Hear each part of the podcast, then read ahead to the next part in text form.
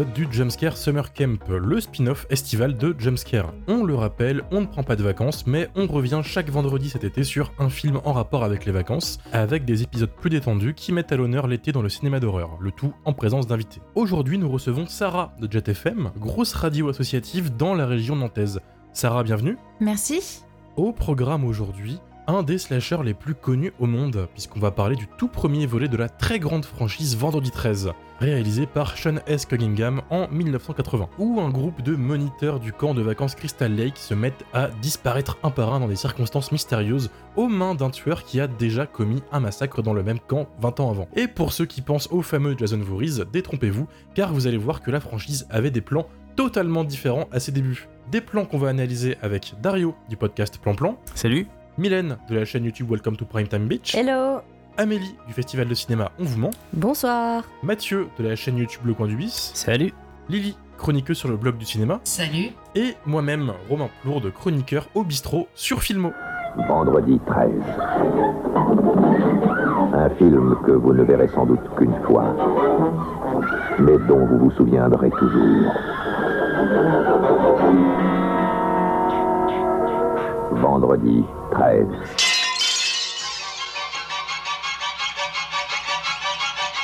Et donc pour commencer, je vais vous demander votre rapport à la franchise. Donc, honneur aux invités, Sarah, Vendredi 13 pour toi, c'est quoi? Alors, euh, mon rapport à la franchise, il est très restreint. Parce que j'ai regardé le, premier euh, volet de Vendredi 13 euh, quand j'avais euh, 12 ans, je crois. Et justement, j'ai jamais creusé parce que je m'étais fortement ennuyée.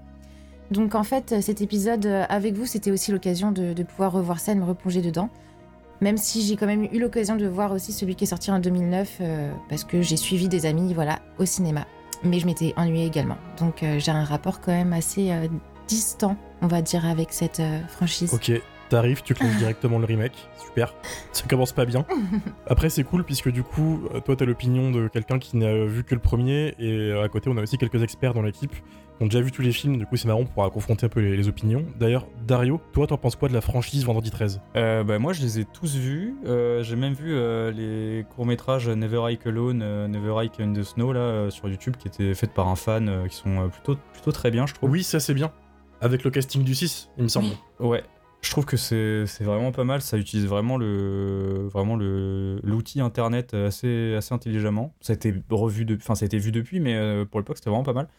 Et sinon, bah je, moi c'est une saga que j'aime bien, même si je sais que c'est pas très bien en fait. mais j'aime mais j'aime quand même bien. J'ai un peu un affect pour cette saga, malgré le fait que ouais c'est pas euh, c'est pas ouf ouf quoi. On le verra, cette franchise elle commence en piétinant, quoi, Ouais. avant de devenir fun.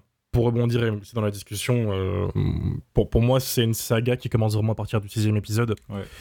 qui est peut-être le meilleur, avec Hot Tech Jason X, qui est pour moi le chef-d'œuvre de la saga avec le suis 6. d'accord. hein. Il y a, l'arrivée du train en gare de la Ciotat et il y a Jason X. Oui, voilà. Je valide cet avis. voilà, d'accord, donc pour toi, c'est plutôt un, un oui. Mathieu, de ton côté? Bah alors moi j'ai découvert la saga un peu tardivement parce que vraiment je tournais autour pendant, euh, pendant un long moment et, euh, et à chaque fois forcément que le truc passait sur Canal+, euh, j'arrivais pas à les enregistrer, on me refusait le- l'enregistrement. Euh, donc vraiment... euh, chaque épisode, finalement. voilà, à chaque épisode, hein, c'est vraiment c'est tous les, les- les grands classiques de l'horreur que, que, que j'ai découvert. C'est, je pense, c'est né d'une frustration. Non, je pense qu'en vrai, j'ai découvert la saga Vendredi 13 quand j'avais, je pense, une petite vingtaine d'années. Et euh, je crois de mémoire, c'est un week-end où vraiment j'avais beaucoup de temps devant moi où je me suis dit, allez, hop, c'est bon, je vais, euh, c'est maintenant, quoi. Et je me rappelle avoir été très déçu par le, le premier film qui est mortellement chiant.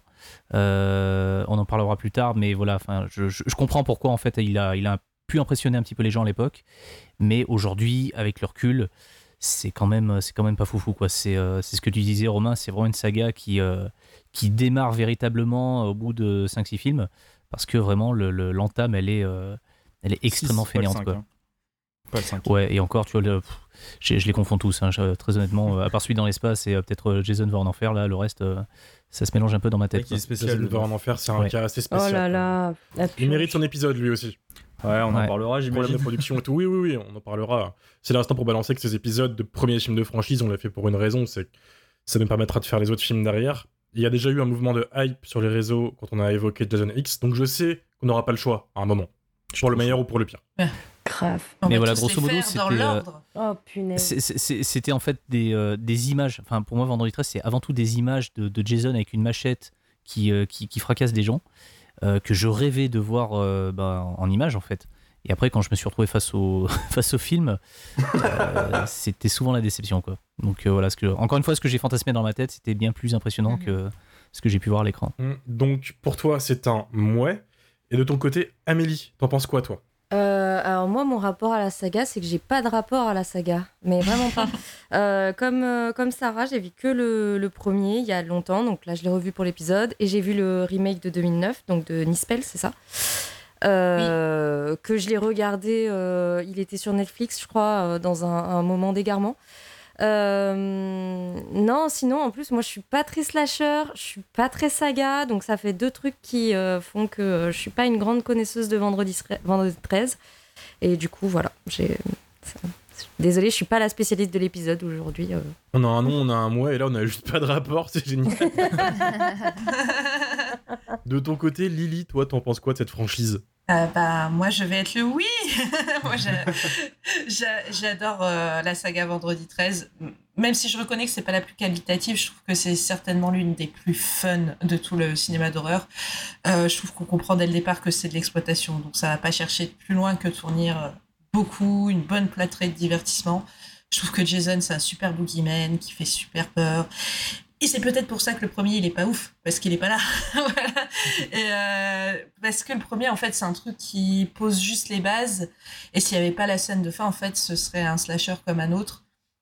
Mais, euh, je trouve ça assez fou qu'à partir de ce petit film plutôt moyen, on arrive à développer une saga aussi vaste qui assume d'aller dans tous les sens et de faire n'importe quoi.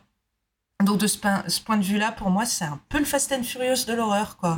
Euh, au, même titre, au même titre que les que les destinations finales plus tard, je trouve qu'il y a une espèce de logique. euh, on y va, on fout les potards à fond. Ouais. euh, voilà. Mais en mieux, puisque Destination Finale, ils sont pas allés dans l'espace, tu vois. Ouais, et puis Non, c'est une non. bonne saga quand même. Alors que les prochaines, hein, Romain Je ne tolérerai aucune vanne sur les prochaines ce soir, je vous préviens tout de suite. Attention, on fait gaffe avec le mot en L, s'il vous plaît. Mylène, toi, ton rapport à vendredi, ton, ton ra- ton rapport. Oula. Et ben moi c'est un c'est un petit nom. Euh, comme Dario j'ai tout vu, j'ai vu les documentaires, euh, même celui de 5 heures sur euh, sur Vendredi 13. J'ai même vu la série. Et elle ose dire non quoi. Ouais mais parce que moi j'adore les sagas, tout voir. Mais après il y a des opus que j'aime beaucoup hein, dans Vendredi 13. Mais euh, compte tenu que c'est une mauvaise saga, c'est une saga opportuniste. Le Boogeyman pour moi c'est le benet de la bande. Euh, voilà, euh, franchement, euh, j'ai l'impression que c'est plutôt lui qui s'est fait taper la tête dans un sac de couchage plutôt que lui qui tape la tête des gens. et euh, franchement, la première fois que j'ai vu le 1, je devais avoir 14-15 ans. Et je me suis juste dit, si le 1 est aussi mauvais, qu'est-ce que ça va être pour la suite? Et en vrai, j'ai eu peur, mais pas de la même faut, façon. faut passer quoi. le premier, puis après, c'est vraiment que du kiff. Mais faut- ouais, faut survivre au premier et ça passe. Et du coup, c'est l'instant où on va passer à la critique du premier. Sarah, t'en as pensé quoi de ce revisionnage du coup? Euh, bah, je, je me suis ennuyée de la même manière, pour être euh, honnête. parce que... Après, je tiens à signaler que euh, la première fois où j'ai vu ce film, donc quand j'étais très très jeune, il y a fort longtemps, et quand je l'ai revu euh, avec Dario, j'avais déjà visionné avant ça Halloween de John Carpenter, qui est devenu immédiatement mon film d'horreur, pour dire ça rapidement, préféré. Et j'avais aussi visionné Black Christmas avant. Donc je pense que c'est aussi des choses euh, importantes à signaler dans le sens où ça a forcément dû influencer euh, bah, la, récep- la réception que j'ai eue de, ce film-là. Et euh, c'est juste que le côté très kitsch, certaines scènes qui sont très longues alors qu'elles sont sans intérêt, des scènes de marche, les échanges entre, entre les acteurs et actrices, ils sont si peu intéressants. et même si c'est pas ça le propos du film, je trouve que c'est quand même important de nous garder en éveil tout du long. Et les scènes de meurtre, elles sont tellement rapides aussi que j'avais vraiment rien pour, euh, pour me donner envie de rester ou pour me stimuler en fait. Les Mhm. seules choses qui m'ont vraiment stimulée dans ce film, et euh, à l'époque, je sais pas si c'était déjà le cas, mais euh, en tout cas, ça l'a été au revisionnage avec Dario, et aussi par rapport à l'éclairage que tu m'as apporté sur certains points. Mais la seule chose qui m'a vraiment stimulée, en fait, c'est bah, c'est c'est le twist à la fin quand on apprend que le tueur est en fait euh, une tueuse et qu'elle a un lien avec un, un enfant qui a eu euh, une aventure, enfin, qui, qui a vécu euh, dans, dans le camp pendant un temps. et Tu peux qui- spoiler, hein. Tu peux spoiler, Voilà. t'inquiète pas. Ah, pardon, faut pas? Si, si, tu peux. si, tu peux. justement. Ok, d'accord. Oui, pardon, je me suis même pas posé la question pour être honnête. C'est que vu que j'ai déjà écouté des épisodes et que je sais que ça spoil par moment, mais en général, tu le signes à l'avance. c'est Je l'ai pas précisé, mais t'inquiète pas. Le film, il a 40 balais. Ouais. On peut spoiler. T'inquiète. Et en tout cas, voilà, moi, c'est c'est euh, c'est ce petit moment où on se rend compte de, de l'identité en fait euh, du tueur, qui est donc une tueuse. Ce côté euh, le parent tueur qui vient se venger. euh, ça, j'ai beaucoup apprécié et je trouve que ça fait une force dans le film parce que ça lui donne du sérieux entre guillemets. Non pas que ce soit ce que je recherche euh, principalement dans les films d'horreur, mais quand même un peu. Et, euh, et la scène aussi du meurtre de Kevin Bacon. Celle-là, je l'ai énormément aimée aussi. Et je pense que ce qui joue, c'est que quand on, regarde un peu le making-of, on se rend compte que c'est une scène qui a mis beaucoup de temps à Tom Savini de la mettre en place.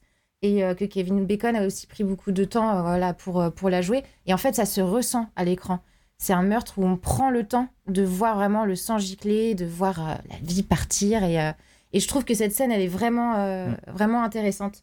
Mais au-delà de ça, c'est sûr que Enfin, moi, quand, quand j'ai vu ce film, j'ai trop vu de références à Halloween, mais mal tournées, de références à l'abbé sanglante. Et même si la différence entre les deux, c'est que le tueur, on connaît déjà son identité assez tôt dans l'abbé sanglante, mais il y a une ambiance qui est glauque et un, un sérieux, même si, euh, même si on s'attache pas au personnage, il y a quand même un, ouais, une atmosphère très lourde, très pesante, et des moments où j'ai parfois presque eu peur, alors que vraiment, euh, avec Vendredi 13, euh, j'ai ressenti ça à aucun moment.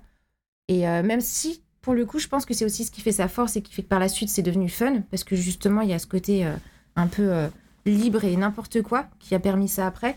Moi, c'est pas ce que je recherche quand je, quand je regarde un slasher, donc je dois avouer que j'ai pas été euh, super séduite. Et comme tu l'as très bien dit, c'est un mix de références un peu mal mélangé. Mm, mm. La seule qui fonctionne pour moi, c'est le fait qu'ils font une sorte de psychose d'Hitchcock inversée. Ouais. Psychose Oui. inversée, Oui, ouais. Oui. bah c'est ça justement. C'est le seul moment où ils se sont mis un peu au-dessus du matériel dont ils s'inspiraient au lieu de le plagier. Mm, mm. À part la musique qu'ils ont plagiée, par contre. Oui, Oui, Oui. il y a la musique de Psychose. c'est la même musique. En long et en large. Il n'y a aucun doute, c'est la musique de Psychose.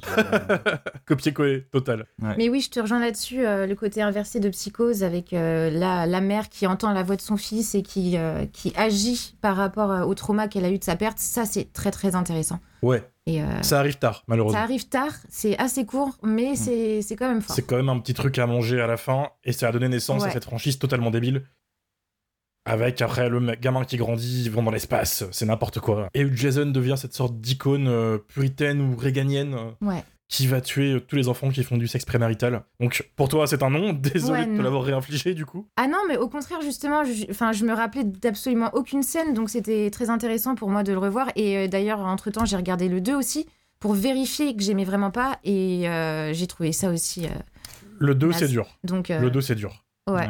Le 3 où c'est le Jason déjà qu'on connaît un peu plus avec le masque de hockey et tout, Mm. et les effets en 3D parce que c'est un film en 3D, ça devient un peu plus sympa. Ouais. Le 4 et 5 ça dépend des gens, le 5 il est détesté par beaucoup de monde. Le 4 est Ouais. pas mal. Le 4 est bien. j'aime bien le Ouais. 4. Le 4, c'est le final chapter Ouais. Mm. Ouais, ouais, Franchement, ouais, ouais. Tommy, c'est vraiment pas mal. Et le 5 tente de relancer un truc derrière, qui, a- qui est pas passé auprès des fans, puisqu'ils ont fait ce qu'on appelle une, une Halloween Ends dans, dans le milieu. Mmh. Et puis le 6, du coup, c'est Ouais. le début du kiff, hein, avec que du plaisir, mais, mais faut survivre, faut survivre aux 5 films. Oh oui. Après, il y a le 8, et attention, le 8, c'est horrible. Le 8, c'est avec la télépathe Le- non, C'est Manhattan. Non, c'est New York. C'est C'est Manhattan. trop bien. mais, Ah, euh, c'est Manhattan. le 8, C'est Manhattan. C'est un de mes préférés. Faut pas mal parler Manhattan. Vous êtes des fous. C'est que du kiff celui-là. Non, non, je Non, suis mais désolé. si, c'est trop drôle. Oh là là. C'est complètement bancal, mais c'est si drôle. La séquence de Jason à Manhattan, elle est trop trop bien. Ouais, mais il y a que ça Avec dans les un film d'une heure et demie. Non, Ça dure euh, ouais. 30 secondes. Mais des fois, il faut juste un truc Mais dans un film. Mais la, même le la scène du bateau. trailer, quoi. Je... Même le bateau, ça. la croisière, c'est nul, mais c'est tellement drôle. Et j'invente rien, mais co- comment il part du lac pour arriver à Ouais. Manhattan Et attends, Jason, il nage alors qu'il a peur de l'eau, s'il te plaît. euh. Ouais, voilà. Mais Jason, c'est toujours téléporté, il s'en bat les couilles. Oui, mais le bateau, ça se téléporte pas un bateau, Romain. On va recentrer le débat. On va recentrer le débat. Ceux qui n'ont pas vu les autres films, ils vont se dire mais de quoi il parle Ouais, En effet, le premier film, il n'y a pas de Jason, comme on l'a dit, des- comme on l'a dit tout à l'heure. C'est sa daronne, Pamela, ça qui pète un câble euh, et qui part en couille et qui appelle son fils Jackie dans Jackie. la VF. D'ailleurs, le fameux Jackie Voorhees. Ce tendre Jackie. T'es pas très très effrayé par ce nom en, en VF en tout cas. Mathieu, toi, t'en as pensé quoi de ce film? Alors, pour l'avoir revu là il y a quelques jours, j'en pense exactement la même chose que quand je l'ai découvert la première fois. C'est-à-dire que c'est vraiment pas bon. Euh, pour aller vite, en fait, les seules choses que j'aime dans le film, c'est son affiche. Parce que très clairement, euh, une affiche où on voit un oreiller se prendre un coup de hache et l'oreiller saigner un petit peu, je trouve ça plutôt cool. Le titre, Vendredi 13 aussi, c'est quelque chose aussi qui peut être assez, euh, assez intriguant quand tu sais pas vraiment de quoi ça parle. Enfin, les, les, euh, les dates dans le, dans le cinéma d'horreur ou les fêtes, c'est vraiment quelque chose qui est utilisé euh, pas mal de fois. Euh, ce que j'aime aussi, c'est le petit, le petit truc musical, là, chi chi chi ha ha ha, là, qui est, euh, qui est sympathique. Voilà, c'est pas le truc le plus, le plus fou euh, dans l'histoire du cinéma d'horreur, mais je trouve ça assez, euh, Ça assez reprend efficace. le kill mom en fait. Euh, Ça ouais, c'est ça. Le Kill- c'est une des phrases que prononce la, la tueuse, en fait, la mère de, de Jason Ah oui, Voorhees. oui, oui. Euh, kill, euh, kill them mother, un truc comme ça. Et en fait, le, le mec à la musique, la Raymond Fredini, en fait, a récupéré que le qui de Mhm. kill et le ma de mother. Il a fait répéter plusieurs fois, ça fait qui, qui, qui, ma, ma, ma. Et voilà, c'est juste ça. Euh, après, ce que j'apprécie aussi dans le film, euh, c'est les FX de Tom Savini. Euh, le petit souci, c'est qu'aujourd'hui, si on les revoit en. Enfin, si on revoit le film en fait en HD, ça a pris quand même un sérieux coup de vieux. Mais à l'époque, c'est aussi un des trucs paradoxalement que je reproche au film. Ça faisait son petit effet, mais voilà, ce que, ce que je peux reprocher moi, c'est que Vendredi 13, ça n'est que une espèce de film d'exploitation qui va copier ce qui marchait en fait à l'époque. C'est-à-dire que euh, les, mecs en fait voulaient faire une espèce de de- d'imitation d'Halloween parce que Halloween avait cartonné, donc ils se sont dit tac, on va faire pareil. Le mec qui a fait le scénario, je pense qu'il n'est pas forcément allé chercher bien plus loin parce que quand on l'écoute en fait dans les bonus de DVD, les interviews ou quoi, il répète toujours la même chose et pas forcément des trucs très intéressants. Euh, après, les mecs, ils ont bugué complet sur euh, les euh, FX de, de Zombie de Romero avec Tom Savini en fait derrière. Et Mhm. Savini bah, fait en fait ce qu'il a fait dans Zombie, c'est-à-dire des effets gore, mais clairement moins impactants que ce qu'il a pu faire précédemment ou même ce qu'il fera après euh, chez Romero ou chez euh, William Lustig ou quoi. Euh, et aussi, enfin tout à l'heure Dario en parlait, la musique c'est un décalque complet euh, de la musique de, Psychose. Euh, bon après c'est pas pas la seule fois où ça sera fait dans le dans le cinéma. Il y a aussi la musique de, de Reanimator qui, est- un un copier copier-coller complet. Mais voilà, c'est euh, Vendredi 13 en fait c'est une espèce de de best-of de ce qui se faisait en fait à l'époque, mais en moins bien. Ce qui fait que, hormis le petit twist à la fin, qui, ok, voilà, il est efficace, euh, tout le reste en fait est profondément chiant. Et encore une fois, quand on, quand on écoute les interviews, quand on regarde les making-of, les mecs ne parlent que de deux choses. Euh, Enfin, trois. Le film a été un carton, un carton surprise, c'est-à-dire qu'eux-mêmes n'y croyaient pas. La deuxième chose, c'est euh, le twist de fin, alors ça, ils en sont très fiers. Et la troisième, c'est les fixes de Savini. C'est quand même assez peu pour un film qui fait une heure et demie, mais qui en ressenti donne l'impression d'en durer trois. Enfin, c'est- quand même un film où toutes les scènes sont beaucoup, beaucoup trop longues. On suit des persos qui allument une lampe à, huile pendant des heures. Après, c'est un groupe électrogène. Après, il faut un Monopoly. Enfin, c'est extrêmement chiant. Franchement, si vous revoyez Vendredi 13, faites vraiment attention à la, à la longueur des scènes et posez-vous après la question de savoir si ces scènes sont utiles ou pas. Et je pense que honnêtement, il y a un bon, je dirais même pas un quart, c'est un bon tiers, voire même la moitié du film qui peut parfaitement dégager. Ça ne change absolument rien à l'histoire. C'est juste du remplissage, un best-of de trucs qu'on a déjà vu bien meilleur euh, dans d'autres films sortis, sortis à la même époque. Donc euh, vraiment, euh, c'est- un démarrage qui est, clairement pas ouf. Encore une fois, euh, voilà. Et il a patience, si vous voulez vraiment tout faire, de, tenir jusqu'au cinquième ou sixième film. C'est à partir de là que les, les choses commencent à devenir euh, un peu fun. Mais euh, je pense que c'est vraiment un film qui a pu surprendre quelques spectateurs en fait à l'époque, euh, mais aujourd'hui quand on le revoit, c'est euh, c'est un slasher lambda, voire euh, très très bas de gamme. Mais quoi. alors, du coup, selon toi, il vient d'où ce succès? Parce que le film avait même pas un million de budget et il a rapporté quand même 60 millions au box-office. Ouais, le, le- le su- le succès, je pense que c'est c'est une très bonne campagne de, de com. euh, parce que je crois de mémoire, il y a une pleine page en fait dans Variety avec juste la tagline qui disait le film le plus effrayant de tous les temps et juste le titre Vendredi 13. Le, titre d'ailleurs est très très bon dans le film. On voit une espèce de, gros logo marqué Friday, euh, Friday the 13 euh, qui, arrive de plus en plus gros sur l'écran au point de, casser l'écran. Enfin, il y a des, du, verre en fait qui se, qui se brise. Donc il y a, il y a vraiment des images en fait qui sont. euh, je parlais tout à l'heure de l'oreiller là qui se prend un coup de hache. Euh, des images en fait qui sont euh, marquantes et qui sont vraiment efficaces d'un point de vue euh, publicitaire mais elles vendent en fait un film qui au final est vraiment pas ouf quoi. Euh, je parlais des effets gore aussi, les effets gore sont de plus en plus gore à mesure qu'on avance dans le film, mais je trouve il reste quand même assez soft quoi. On, on va forcément retenir le- le- la flèche qui transperce le cou de Kevin Bacon, Mm. qui pour le coup est un trucage assez euh, assez, ingé- assez ingénieux même s'il est en- enfin assez simple quand même. Euh, ça pouvait faire son petit effet à l'époque, mais pff, bof quoi. Enfin, si, si on compare ce genre de trucage avec euh, ce que Savini a fait dans, dans Maniac ou dans, dans Zombie, euh, bon, voilà quoi. On a déjà vu mieux quoi. Non, mais moi je trouve qu'en tant que wannabe Halloween, il sort un petit peu du lot quand même. Dans la flopée euh, de, de trucs très passables qui sortaient à l'époque euh, euh, pour surfer sur le su- succès d'Halloween, tu parles des, des effets spéciaux de Tom Savini, ben, tous les slashers de, qui sortaient à ce moment-là n'avaient pas les effets euh, spéciaux de Savini. Euh, et puis euh, pareil, le leitmotiv sonore pour signifier l'approche du tueur, ce dont tu parlais là, le ch- ch- ch- ah, ah, ah, ah. ça c'est c'est un des premiers slashers qui utilise ce truc de signifier l'approche par le son, qu'après tu vas retrouver dans Freddy avec le bruit des griffes, tout ça. Donc je trouve que... Alors c'est des accidents heureux, en fait, parce que euh, pareil, le twist final, il est assez surprenant, tout ça. Tout ça, c'est des accidents heureux parce que le twist, il a été demandé par le producteur. Euh, le leitmotiv, il a été euh, ajouté par le compositeur pour que le, pour que le public pour que le public comprenne l'enchaînement des scènes qui n'étaient pas vraiment lisibles. C'était pour que le public comprenne qu'il y a une menace en approche. Alors, même si ce sont des, des accidents heureux, moi je trouve que ça joue une variation sur le thème d'Halloween qui est bien meilleure et bien plus surprenante bien plus surprenante que d'autres. Et euh, je pense que c'est ça qui a motivé le succès du truc, même si, bien sûr, euh, ça reste très passable. Il sort un petit peu du lot. Et surtout, euh, ce qui était vendu, c'était les mises à mort, en fait. Souvent, enfin, à l'époque, quand il est sorti, vraiment, les gens sont allés le voir parce qu'il y avait des mises à mort très violentes. Et euh, c'était avant tout Mm. pour ça qu'il a marché, quoi. Je suis d'accord avec tout ce que vous avez dit, et je me permets de rajouter, je pense que Vendredi 13 aussi, c'est une des sagas qui maîtrise le mieux l'iconographie, la direction artistique horrifique pour ses affiches et sa com.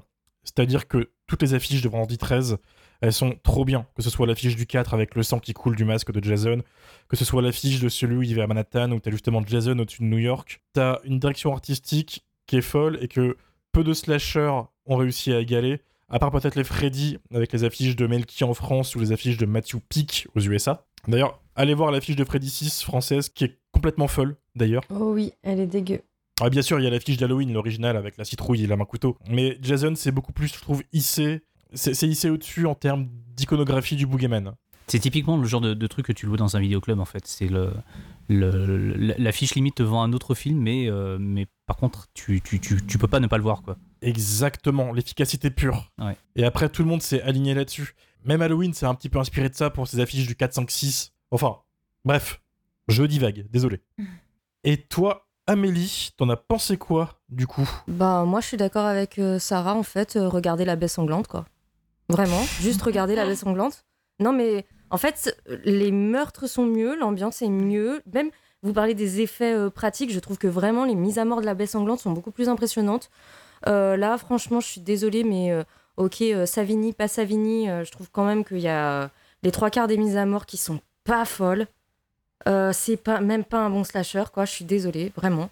C'est pas un bon bout unit parce que en fait je trouve que le twist euh, sortir un personnage comme ça de son chapeau sans qu'on en ait jamais entendu parler avant dans le film. Euh, je trouve vraiment que c'est une facilité d'écriture euh, mais un petit peu oui c'est vraiment très facile de faire ça quoi. Eh ben non c'était sa mère est-ce qu'on a déjà entendu parler de sa mère est-ce qu'on sait qui c'est sa mère est-ce qu'on a pu supposer à un moment que c'était elle? Non absolument pas. Donc je trouve que c'est même pas on n'a même pas le plaisir de l'enquête quoi. Le but, c'est quand même de se dire que un des tueurs du camp, enfin, le tueur est présent sur le camp. Donc euh, là, je trouve que c'est ce, ce twist, pour moi, il est. C'est un peu du foutage de gueule, quoi. Je sais pas. euh, moi, je trouve qu'il il fonctionne pas vraiment. Je sais que le fait que ce soit euh, euh, cette actrice euh, Betsy, Betsy Palmer. Palmer, Palmer. euh, a choqué particulièrement les Américains parce que c'est c'est une actrice qui voyait qui voyait pas trop dans, dans ce rôle-là et du coup eux ça a dû leur faire un effet effectivement très surprenant. Moi, nous malheureusement euh, en France en tout cas à l'époque euh, il y avait peut-être pas euh, elle était peut-être pas aussi connue.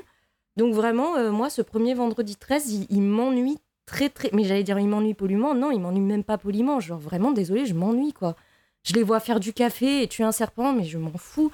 Euh, je trouve que la, la, la mise en place du truc est super longue. Euh, je trouve que la Final Girl est vraiment random girl, la plus random girl du monde. Elle est même pas intéressante en tant que Final Girl, pardon. hein. Mais euh, vraiment, moi, je m'ennuie devant vendredi. Enfin, en tout cas, devant cet opus de vendredi 13, j'ai pas vu les autres. Euh, et je trouve qu'effectivement, tu demandais tout à l'heure, Romain, comment vous expliquez son succès. Euh, je n'explique pas son succès, si ce n'est peut-être que c'est un des premiers slashers qui est distribué par un grand studio, la Paramount. Euh, contrairement à Halloween, qui était vraiment beaucoup plus, on va dire, confidentiel quand même. enfin, en tout cas, qui bénéficiait pas d'un appui aussi fort. Donc, on, après, ça a donné. C'est peut-être lui qui initie la vague des slashers, justement, avec ce grand succès, plus peut-être qu'Halloween. en tout cas, ce, ce, slasher, on va dire, produit par du coup tous les grands studios, se sont dit, vas-y, nous, on va faire notre slasher aussi, et c'est peut-être euh, ce qu'on peut reconnaître à, vendredi 13, mais euh, enfin, ça, se voulait être un, parc d'attractions au cinéma. Moi, désolé, mais euh, c'est un, c'est les, c'est même pas les autotamponneuses, quoi. C'est, c'est le petit train, c'est la chenille. C'est la chenille, vendredi 13. Mmh. Voilà, où tu mets les enfants, ils chopent des pompons. donc voilà, moi vraiment. en plus, je sais pas si c'est parce que je l'ai revu après le Stabaton où je m'étais fait toute une série de slashers et du coup j'étais peut-être un peu un peu euh, matrixé par, euh, par désolé, matrixé par Scream. Et du coup, j'ai trouvé ça très lent et très chiant. Mais euh, bon, il n'a pas d'excuse parce que Halloween sort deux ans avant et, et, on est sur un autre niveau, quoi. Donc, désolé, mais vendredi 13, pas pour moi. Je, voulais rebondir sur ce que disait Amélie. Effectivement, il y a des gros problèmes d'écriture sur le premier vendredi 13. Ça tient aussi au fait que le scénario n'était pas très développé de base. Et que sur le tournage, en fait, il y a une ambiance qui s'est créée. C'était un peu la colonie de vacances. Et euh, fumer des joints sur le tournage. Et du coup, euh, il y, a, y, a, des choses euh, qui ont été mises dans le film parce que les acteurs et le réal se sont dit Ah, ce serait marrant de filmer ça. Il y a un serpent euh, dans le bungalow, ben, on va en faire une scène. Voilà. Et du coup, ça crée un petit peu un patchwork de scènes mises les unes à la suite des autres sans euh, cohérence logique. Euh, euh, et, ça devient très chiant, effectivement, parce que le film est très lent, du coup. Oui, puis même, en fait, la justification de, de la tueuse est un peu. je sais pas, je trouve que l'ensemble est un peu bancal. Le seul truc que j'aime bien, c'est la scène à la fin sur le lac, que je trouve qui sauve le film. Le plan final où Jason sort de l'eau Ouais, c'est une des rares scènes qui est bien filmée. Je suis désolée, mais c'est euh, c'est la seule où il y a un truc où je me suis dit, ah, ça c'est pas mal, alors que ça n'a aucun sens en plus, pardon, hein, mais désolée. Euh, le fait qu'il ait survécu en vivant dans la forêt en mangeant des glands, euh, pardon, il est censé avoir aussi une bonne trentaine d'années, mais ça, bon, bref. bon, je vais dire qu'au moins ce gamin euh, qui sort de l'eau comme ça pour choper la fille, c'est peut-être le seul truc euh, que je trouve intéressant dans le film, en tout cas d'un point de vue visuel. Euh, voilà. Surtout tout à l'heure, tu parlais d'Halloween, Amélie, et c'est vraiment là où c'est l'arnaque totale. C'est que le scénariste Victor Miller, il a juste regardé Halloween en marquant les éléments importants en fait qui marchaient bien dans Halloween, et c'est à partir de ça qu'il a fait un film quand même. Et je me dis rien que là, c'est l'arnaque. Oui, puis il a, il a pas noté les bons parce qu'il a dû passer à côté d'un truc. oh oui, le talent. je réagis en direct. T'as mis le doigt, Amélie, sur ce qui me saoule dans cette franchise, je crois. L'écriture, évidemment, mais c'est surtout le manque de protagonistes. La Final Girl ah du 1, Parce que là, oublié bande... directement. Cette bande de gamins, en fait, euh, tu vois, autant euh, dans la baie sanglante, on les déteste un peu parce qu'il me semble qu'ils sont assez détestables dans la baie sanglante quand même. ils le sont euh, totalement. Ouais. Mais au moins, t'as une sorte d'aversion pour eux. Alors que là, c'est ni tu les aimes bien, ni tu les aimes pas, juste euh, tu t'en fous quoi. Est-ce que vous êtes capable de me citer leur prénom Ben non, même pas quoi, tu vois. Kevin Bacon. Alice. Il y a une vraie lutte pour trouver un protagoniste. Donc il y a Tommy Jarvis qui apparaît dans plusieurs films avec un acteur différent. Oui. Il y a Corey Feldman qui le joue dans le 4. Dans le 4. Après il y a Tom Andrews qui le jouera dans le 6, qui le rejoue dans les courts-métrages qui font suite, donc que tu as évoqué tout à l'heure Dario. Il y a eu plein de tentatives d'en avoir un nouveau et aucun film ne s'y tient et ça handicape toute la saga. Au point qu'au final, Jason prend le rôle du protagoniste. Il a aucune aura, quoi. Ouais, voilà. Sauf que il a de l'aura quand il y a Ken Oder qui le joue, mais ça arrive que à la fin de la franchise, quoi. Mais soit dit en passant, moi, je trouve que les personnages du 2, ils sont sympas. Et ils ont tous un petit truc à eux. Il y en a un qui est en chaise roulante. Euh, il y en a un autre, c'est un, gros baiser. Euh, tu vois, il y a, la, meuf un peu mignonne avec son crop top qui cherche son chien. Euh, ils sont tous un peu attachants. Et d'ailleurs, je pense que ça a marqué un peu l'imaginaire collectif parce qu'ils sont tous repris dans, The Final Girls, le film. Donc, je, trouve qu'il y a un petit truc quand même dans le 2 qui, qui aurait dû être là dès le premier, en fait. Et c'est aussi, je trouve, le fait que la Final Girl, elle, porte un vrai intérêt à ce qui s'est passé euh, sur le camp. en fait, elle prend les choses justement au sérieux, entre guillemets. Mais moi, je trouve que c'est ça qui fait sa force, ouais, dans le 2. Et surtout que la résolution, elle est, elle est hyper ingénieuse, en fait, la Final Girl. Enfin, j'ai vraiment... Euh, pour le coup, quand j'avais vu le premier et le deuxième à la suite, j'ai été hyper frustrée du fait qu'on n'ait pas de vraie Final Girl et surtout qu'on la tue dès le départ. Euh, alors que moi, c'était ce que je cherchais, en fait, savoir ce qui se passait pour la survivante. Et en l'occurrence, le fait d'avoir une vraie Final Girl dans le 2 était plutôt sympa. C'est un des pires tropes du cinéma d'horreur, je trouve, c'est de tuer son protagoniste ou sa protagoniste dans la suite. Et puis dans la scène Ouais, d'intro, super. Ouais, surtout, c'est triste, quoi. Halloween Résurrection. Halloween Résurrection, je pense que c'est Jamie Lee Curtis qui s'est fait extirper par un hélicoptère du tournage. Parce que son agent a vu le truc. Ça n'existe pas. Arrête, arrête. Le film n'existe pas, Lily. Après, Lily, tu viens pas d'acheter une affiche d'Halloween Résurrection si, je sais pas pourquoi j'ai fait ça. Budget. Bah, du coup, t'en as pensé quoi, du coup, Lily? Bah, j'ai un petit peu déjà égrené euh, mon avis, euh, mais euh, oui, non, mais co- comme, vous l'avez dit, le gros problème de Vendredi 13 premier du nom, c'est que c'est un patchwork de tout ce qui a fonctionné avant et qu'aujourd'hui, on a tous vu ça 20 fois. Et, et ça, d'ailleurs, c'est un petit peu la spécialité du réal, donc qui est Sean Cunningham, qui était un pur des- d'exploitation, qui allait là où il y avait possiblement des sous à se faire. Il a commencé d'ailleurs dans le porno avec Wes Craven. Beau gosse. Puis en, soix- voilà. Puis en 72, il a produit pour son pote, du coup, La Dernière Maison sur la Gauche. Et, et- et La Dernière Maison sur la Gauche, c'est pas un grand succès, mais euh, il marque les esprits, il a sa petite réputation. Et euh, ça, ça fait du chemin dans la, dans la tête de Cunningham. Il se dit, euh, il, il se dit ben, pour attirer le public, il faut le choquer un tant soit peu. Donc il va commencer par faire un petit film d'horreur qui s'appelle Case of the Full Moon Murders en 73. Malheureusement, ça marche pas. Donc il va se lancer dans le rip-off, donc euh, ce qui est la copie, euh, qui est une copie bas de gamme d'un film qui a fonctionné. Donc là, il fait deux films de sport calqués euh, sur La Chouette Équipe, qui est un film de baseball qui avait eu un peu de succès aux États-Unis. Ça n'a pas marché non plus. Et puis là, euh, le, euh, la, comment dire, ça lui tombe tout cuit. Voilà, ça lui tombe tout cuit dans la bouche. Il y a Halloween qui arrive. Et euh, clairement, il a dit lui-même, et il le répète, euh, il fallait copier Halloween.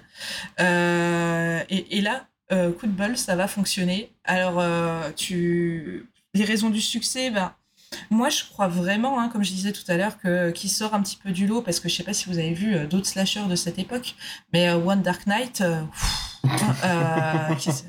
voilà, c'est laborieux, quoi. Enfin, à côté, à côté, Vendredi 13, il est quand même plus sympa. Et j'imagine bien que le grand public, si a un studio type Paramount qui leur promeut un truc un peu sanglant, un peu funky, vont plus aller vers ça que euh, vers One Dark Knight, qui est vraiment euh, plan-plan. euh. Donc, je trouve que tout ce que vous avez dit, hein, donc les, les faiblesses d'écriture, le fait que ce soit un patchwork de plein de références, tout ça, ça fait qu'aujourd'hui le film il est un peu désuet. C'est des parce que c'est des références qu'on a usées jusqu'à la cote de nos jours. Mais euh, bon, moi je trouve que quand même, euh, je trouve que ça reste quand même un film euh, fondateur du slasher, même s'il est moins important qu'Halloween ou Les Griffes de la Nuit, parce qu'il a, il a quand même relancé l'intérêt pour le truc, euh, comme a dit justement Amélie. Et il a même lancé plus ou moins, même s'il y en avait eu d'autres avant, la catégorie du, du slasher de camp de vacances. C'est vrai. Pour moi, il a, il a quand même un petit peu de mérite, même si, bon, relativisons, ça reste un film assez moyen. D'ailleurs, dans la catégorie du, euh, du film de camp de vacances, enfin du, du slasher qui se passe dans un camp, euh, outre voilà le, la baie sanglante dont on a déjà parlé, il y a euh, The, The Burning, Carnage. Carnage, ouais, Copie, Carnage en ouais. VF, The Burning qui est vraiment vraiment cool pour le coup. Copie vendredi 13 pour le coup, mais ça c'est bien fait. De ton côté, Mylène, t'en penses quoi de Vendredi 13 Oula, eh ben, euh, c'est une saga que je trouve très inégale. Le premier, je, je m'explique pas trop son succès. Souvent, on a tendance à dire qu'il fait partie de la Sainte Trinité avec euh, Black Christmas, Halloween. Et euh, je pense que c'est un peu le bourrin de la bande, en fait. C'est ce qui manquait. Peut-être qu'Halloween est plus dans l'atmosphère, Black Christmas aussi. On est plus dans une tension. Et en fait, là, on avait besoin d'un truc un peu, un peu bête et méchant, quoi. Du sang, de la sueur, des, des gens qui sont un peu cons. et en fait, on les écrit pas. Et je pense que le public avait peut-être besoin de ça d'avoir un espèce de blockbuster qui soit euh, pas très bien écrit. Par contre, ce qui manque, c'est qu'effectivement, même dans les slashers, qui sont pas toujours les meilleurs pour écrire leurs personnages, euh, qui ont souvent des archétypes, bah faut au moins bien travailler tes archétypes. Et là, euh, pour le coup, ben en fait, aucun personnage n'est vraiment personnifié. Et à part les voir jouer au Monopoly, et ben c'est assez vide. Et c'est ça le problème. C'est vrai que la première fois que j'avais vu Mais c'est le strip le- Monopoly, c'est vrai. C'est hyper important pour la, pour la saga que les gens soient à poil. Mais je crois qu'ils posent qu'une chaussure, hein. il n'y a pas vraiment Bah. de vrai strip. Hein. euh, Je crois qu'ils vont pas au bout. Hein. Dans le Euh, 2, je oui, crois qu'ils dans le 2, je crois qu'ils font un strip quelque chose et ils finissent en culotte. hein. Ah. Il y a- il y a- je crois, hein, il me semble, j'ai cette vision. euh, ouais. Ah, je me Mais souviens. d'ailleurs, même je l'ai la-. Mais par contre, dans le 1, en plus, ce qui est dingue, c'est que c'est celle qui initie le strip euh, Monopoly qui se barre comme ça d'un coup. Oui, c'est ça qui dit allez, c'est bon, Avant on arrête. se passe quoi que ce Et, soit. Elle veut juste que se les gens barre- se elle se tapent, barre en culotte et, euh, et après Avec on la... Ouais. Et après, on la voit en robe de chambre, Ouais. vraiment de grand-mère. euh. Et, et d'ailleurs, la Final Girl joue au strip Monopoly et elle dit qu'elle aime bien ça. Et ça fait d'elle une. C'est pour ça que je dis que c'est, elle est pas ouf comme Final Girl parce que elle rentre même pas dans l'archétype euh, de la jeune fille pure, tu vois. Elle, elle est donc vraiment, elle est, c'est juste une, une jeune fille lambda. Elle est même pas euh, euh, différente de ses petites camarades où elle ferait euh, la, vierge effarouchée. Ah non, moi je joue pas à ça, mais non, là même pas. Donc euh, ça, au contraire, c'est peut-être pas mal. Moi, moi la revoyure, là, l'autre jour, je me suis dit, la, la nana là, qui, qui, qui prend le, le car là, pour venir au camp, je me suis dit, tiens, il est sympa ce personnage, avec, euh, parce qu'il y a un vieux euh, qui, euh, qui, lui, qui fait un peu son boomer, qui vient lui dire, euh, oui, non, mais les jeunes aujourd'hui, elle lui répond avec une nonchalance très marrante, et franchement, c'est tourné en mode où tu as de l'empathie pour elle, tu lui dis, ouais, elle a raison de lui répondre comme ça. Donc, ça, je trouve, que ce soit, je trouve pas que ce soit négatif, en fait. Que le film prenne des jeunes lambda et les présente tels quels. Dario, toi, est-ce que tu es d'accord avec tout ça Et surtout, qu'est-ce que tu as pensé du film? Bah, en fait, moi, je j'aime pas trop en vrai Vendredi 13 le premier, mais j'aime, j'ai- comme je disais au tout début, j'ai vraiment euh, un affect pour cette série, cette saga. Et euh, le, je pense que en y réfléchissant un petit peu, l'affect il vient du fait que moi, quand je regarde un slasher, ce que j'aime bien, c'est un peu euh, les ficelles qu'on peut voir et en fait en apprendre un peu sur le cinéma parce que les ficelles sont tellement grosses que ce soit d'écriture ou ou de montage. Juste D'où le fait que euh, t'aimes Scream. J'adore Scream et on en parlera évidemment. mais euh, voilà, je trouve qu'il y a, en général, dans les slashers, il y a un truc un peu intéressant où si tu t'étudies le cinéma comme, euh, comme, euh, comme quelque chose que t'aimerais faire, en fait, un truc vraiment euh, quasiment euh, tactile, quoi, il y, a, euh, il y a vraiment des choses à apprendre. Et c'est pour ça que même les mauvais slashers, je les regarde parce que euh, il y a vraiment un truc de petit budget, euh, on a quand même des ambitions euh, un peu cool, on essaie de faire avec ce qu'on a. Et ça, c'est vraiment ce que je retire en général du slasher. Maintenant, pour la saga Vendredi 13, euh, je, je voulais revenir en fait sur le, le twist dont tout le monde parle depuis le début. Et en fait, c'est pas un twist dans le film, parce qu'en réalité, on parle pas de Jason du tout avant que la daronne elle dise euh, Euh, oui, bah mon fils il est mort et tout. Mais là, on a déjà commencé à comprendre que c'était elle la menace. Et du coup, en fait, c'est devenu un twist après, euh, en fait, grâce Oui. à la saga, grâce au reste de la saga, parce que la saga, elle est tellement intrinsèquement liée au, à l'image en fait de Jason Voorhees, euh, comme on l'imagine euh, dans son masque de hockey avec sa machette, que en fait, ça devient un twist. Parce que euh, on se dit, bah oui, mais c'est c'est Jason le tueur, ah, Jason il va arriver là et tout, alors que pas du tout. Et, et ce que je trouve aussi intéressant, du coup, parce que comme le- la saga prend Jason comme protagoniste, entre guillemets, c'est l'antagoniste de, chaque histoire, c'est qu'il y a plusieurs étapes en fait de Jason, et c'est ça que j'aime bien, c'est qu'il y a des airs un peu de Jason. C'est-à-dire que le premier vendredi 13, c'est sans Jason. Le deuxième, c'est proto-Jason, parce qu'il n'a pas encore son masque, il n'a pas encore l'iconographie dont on parlait Romain, et l'ico- l'iconographie qui fait euh, Jason Voorhees. Et ensuite, à partir du 3, ça devient euh, 3-4, le Jason, un peu le 5, même si c'est pas vraiment euh, Jason Voorhees. Il y a quand même cette iconographie-là. Et après, il y a le 6 dont on parle, où euh, Jason revient en tant que mort-vivant et où le fun commence. Et là, pour moi, vraiment, le, fun euh, de cette saga, elle est vraiment à partir du 6, hein, comme, comme on l'a dit au début.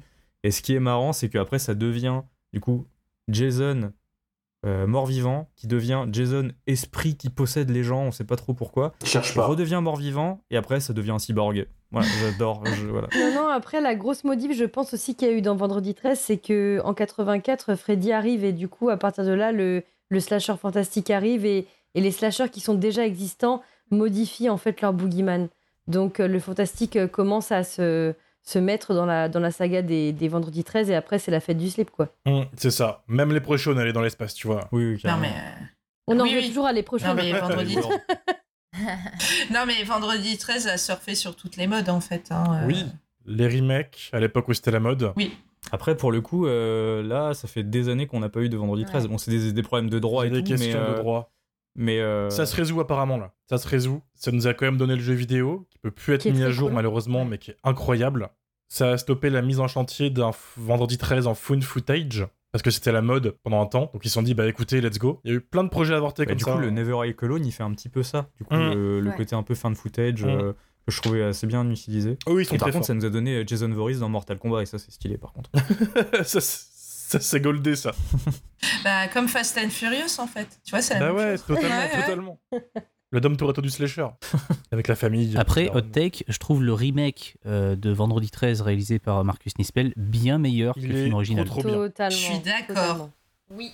Il est super, le C'est remake. pas un très bon film, moi je trouve, mais il est meilleur que l'original. Parce que l'original est nul. J'avoue. Il est giga Il y, a, fun. il y a plus de sang, il y a plus de nudité, il y a surtout plus de rythme. Mm. Le film reste très très con, mais après tout, bon, c'est un vendredi 13, donc euh, bon Ah voilà, oui. pas s'attendre non plus à avoir du, euh, du Bergman. Mais, euh, mais le film il est efficace quoi. Donc euh, Oh ouais, ouais. Puis les Voilà. dialogues sont complètement fous. Déjà en VO, ils sont cons. Surtout dans les scènes de baise, ils lâchent des punchlines et tout. Mais avec la VF, ils se sont éclatés. Ça donne des punchlines genre Oh, tes seins sont stupéfiants Bah, en anglais, ils disent stupendous, non, je crois. euh, Oui, c'est ça. Qui dit Ouais. ça? Du coup, c'est super drôle, c'est super assumé. Moi, j'ai kiffé. Et il est hyper violent. Le Jason, il fait genre 2 mètres de haut. Ouais, il est Oui. cool. hein. Et les mises à mort sont folles. Sont folles. Euh, la, scène, euh, la scène d'ouverture avec le sac de couchage, elle est incroyable. Il est effrayant, Jason, là-dedans. Mylène, est-ce que tu veux clôturer avant l'avis des auditeurs? Oui, non, mais ce qu'on peut, en fait, ce qu'on peut retenir de Vendredi 13, c'est que vraiment, c'est celui qui a popularisé le genre, qui a, euh, encore une fois, créé un espèce de blockbuster, et euh, vraiment, après, euh, c'est le début de l'âge d'or, en fait, jusqu'à 84, et ça ne s'arrête plus. Tout le monde veut faire son Halloween. Parce que ce qui est marrant, c'est que c'est lui qui le popularise, mais tout le monde veut copier Halloween. Euh, Halloween au Nouvel An dans un train, euh, c'est vraiment, en fait, tiens, on va faire une petite variante, mais on va garder la formule de John Carpenter. Et à partir de là, euh, bah oui, ça se popularise à fond. Mais par contre, oui, ce qui est vraiment resté dans Vendredi 13, et encore aujourd'hui, quand tu vois des fans ou des conventions, c'est vraiment le côté bourrin, voire des mises à mort improbables. Après, c'est devenu de pire en pire, parce que du coup, Vendredi 13, c'est celui qui se prenait plus du tout au sérieux, qui n'avait plus du tout honte de cryogéniser euh, Jason, de partir dans l'espace, euh, de mettre des coups de poing. et tout. chef-d'œuvre. Voilà. Mais qui fait son meilleur film, en fait, c'est ça qui est beau. Mais oui, non, mais en fait, Vendredi 13 n'est jamais aussi bon que quand il abandonne le fait d'essayer d'être sérieux. En fait, Mm. moi, là où je le préfère, euh, dans le 3, quand il devient en mode 3D, que c'est un peu con-con, euh, bah, il y a des trucs qui sont sympas. En fait, quand Vendredi 13 essaye de devenir Halloween, ça ne marche pas, parce que c'est un film d'abruti. Mais quand il décide de dire, OK, on est con, on se lance, là, c'est sympa. Je pense que c'est, vraiment le côté, en fait, euh, s'il accepte d'être gore et fun, là, OK, on y va, on fonce dedans, quoi. C'est pour ça qu'on Carrément. cite tous le 6, hein, je pense. hein. C'est c'est ça. Et moi j'ai peur que s'ils en font un nouveau à un moment, parce que les droits du coup vont retourner, je crois, euh, à Sean Cunningham, il me semble, je veux pas dire de conneries. En ils vont ils vont repartir quelque part les droits. J'ai peur qu'ils fassent un nouveau Vendredi 13 qui se prennent trop au sérieux. Parce qu'il y a cette mode actuellement de faire des legacy sequels hyper dark, hyper sérieux. Il y a eu Halloween, euh, tout ça. Ouais. Et je. Massacre à la tronçonneuse. Ouais, c'est ça, un truc très sérieux. Et j'ai très peur en fait de, de ça. J'espère qu'ils oseront assumer Même la en. Même Evil Dead, on a eu quand même un Evil Dead assez, assez- assez dark ces temps-ci, quoi. C'est triste. Après, c'est qui tout double? Parce que les slashers récents, ils sont vachement hybrides aussi. Ça se mélange entre plein de genres, le fantastique, le voyage dans le temps, euh, le body snatchers. Donc il y a peut-être moyen Hum. que euh, ça devienne un truc complètement what the fuck. euh, ça dépend en fait qui aura les droits, qui sera dans le projet. Soit on sera sur un truc qui se prendra pour un film d'auteur et ça marchera pas du tout. Euh, soit il se dira ok on mélange tout, euh, on fait une espèce de pot pourri à la détention et c'est parti quoi. Alors, ouais, c'est que là, il y a il y a aussi une série qui arrive sur Peacock, il me semble. euh, Ah oui, c'est vrai, Qui est oui, produite c'est par vrai qu'il y a une série. A24, qui s'appelle Crystal Lake. Ils n'ont pas le droit de montrer Jason dans son attirail euh, tel qu'on le connaît, mais apparemment, c'est une série préquelle. Voilà, c'est donc je, je- moi j'ai peur pour l'avenir de la, de la franchise. Je- J'ose espérer euh, qu'ils partiront dans la bonne direction. C'est l'instant pour placer aussi la saga des Hatchet, euh, qui est une série hyper bourrine, hyper gore, qui est pour moi un peu le descendant de Vendredi 13, avec une sorte de boogeyman dégueulasse qui massacre tout le monde de manière hyper violente. Euh, bah d'ailleurs qui est- Ken Oder joue dedans, hein, il joue voilà, le père est- dedans. euh. C'est Ken Oder, l'acteur de Jason, qui joue euh, ce, ce, ce gars, quoi. Un des acteurs de, de Jason, parce qu'ils sont. Oui, ils sont pleins. ils sont Mais le- 10, l'acteur qui a le plus joué Jason, c'est Ken Oder. C'est lui qui a, qui a insufflé 6 sa physicalité. Au 8, 9, un truc comme ça, je crois. 6 ou 10, 6 au 10. euh, il, les a, il les a tous fait. Euh, il a pas fait Jason, euh, non, Freddy contre Jason, Ouais. à son plus grand d'ailleurs désespoir. Il en, il en a toujours voulu un petit peu à la prod. Mais, mais voilà, c'est le plus connu du lot. Je voulais ajouter qu'il y avait un joli hommage, je trouve, à Vendredi 13 et à toute cette vague de slasher des années 80 euh, dans euh, la saison d'American Horror Story qui s'appelle euh, 1984. Euh, malheureusement, c'est très inégal, la fin est très décevante. Mais euh, mais il y a plein il y a plein de choses dedans, euh, un concentré de tout euh, de tout ce qu'on disait en fait. Euh, ben Halloween, euh, euh, le slasher de camp de vacances, euh, le, le slasher d'aérobic parce que ça existe. Euh, voilà et, et du coup elle est très plaisante à voir euh, avec euh, de ce point de vue là. Romain, que disent les auditeurs Et auditrice. et auditrices, pardon. Ah, je te voyais. euh, J'attendais, j'attendais. Je voulais pas non plus vous couper la parole. Des deux côtés de l'écran qu'on salue au passage, nous envoie. C'est un film qui existe. Je trouve ça fabuleux. C'est factuellement vrai. Mais heureusement qu'il Nightmare existe. on Friday nous a envoyé un petit pavé. Je n'avais pas besoin de voir Alice se faire son café. Le rythme n'est pas seulement lent pour poser une atmosphère, c'est carrément du remplissage. Ça ne sait pas quoi filmer. Reste le twist, les meurtres et quelques plans de l'orage au-dessus du lac que j'aime bien. Suspi nous envoie, c'est un film totalement opportuniste en reprenant beaucoup d'Halloween et de la baie sanglante, encore plus dans le 2, mais malgré ses défauts, dont le meurtre d'un pauvre serpent, il a eu plus d'influence sur le slasher que le film de Carpenter n'a jamais eu. Ça rejoint ce qu'on Bah, disait c'est tout à pas l'heure. faux. hein. Ah. C'est vrai. ouais. C'est dommage. Pas le bon film qui a eu son influence, mais bon, c'est le jeu. On finira avec Zikma qui nous a juste balancé un classique et la naissance d'une saga extraordinaire. Voilà, le mot de la fin. Il est Mais super oui. enjoué. C'est la fin de cet épisode. Merci Sarah. Oui, merci beaucoup, Sarah. Bah, merci. Merci. à vous surtout. Avant qu'on se quitte, est-ce que tu as une petite actu à Jet FM, euh, perso? Une petite actu à Jet, euh, non, puisque ce sont les vacances. Donc euh, là, on est plutôt en train de préparer la rentrée. Mais euh, n'hésitez pas quand même à, à nous suivre sur Instagram parce qu'on fait plein de choses qui sont difficilement visibles. Parce que la com, c'est dur. Et euh, on a lancé, euh, on a lancé l'année dernière une sorte de traversée sonore dans laquelle on intègre des événements euh, musicaux et créatifs dans ce qui est déjà existant sur Nantes, mais qui met aussi en valeur tout ce qui est fait à Jet. Et ça aura lieu à nouveau l'année prochaine, entre janvier et juin. Donc ça, ça peut être cool. Et voilà. C'est accessible partout, Jet? On peut l'écouter partout? Euh, pardon? Non, tu peux l'écouter euh, en FM et DAB jusqu'à Saint-Nazaire. Et après, c'est plutôt du stream sur Internet. Parce que c'est une radio locale. Donc euh, on n'aimait pas partout. Donc voilà, Jet FM. N'hésitez pas à aller checker. Merci tout le Merci. monde. Merci Lily. Merci Mylène. Merci Amélie. Merci Dario. Merci Mathieu. C'est la fin de cet épisode. N'hésitez pas à mettre le petit 5 étoiles qui fait plaisir sur Apple Podcast, sur Spotify, sur euh, Podcast Addict, Jumpscarecast sur Twitter et Instagram. N'hésitez pas à nous rejoindre. On a aussi un serveur Discord. Le lien est dans la description. On se dit à vendredi prochain avec All de M. Night Shyamalan. Vacances. Salut.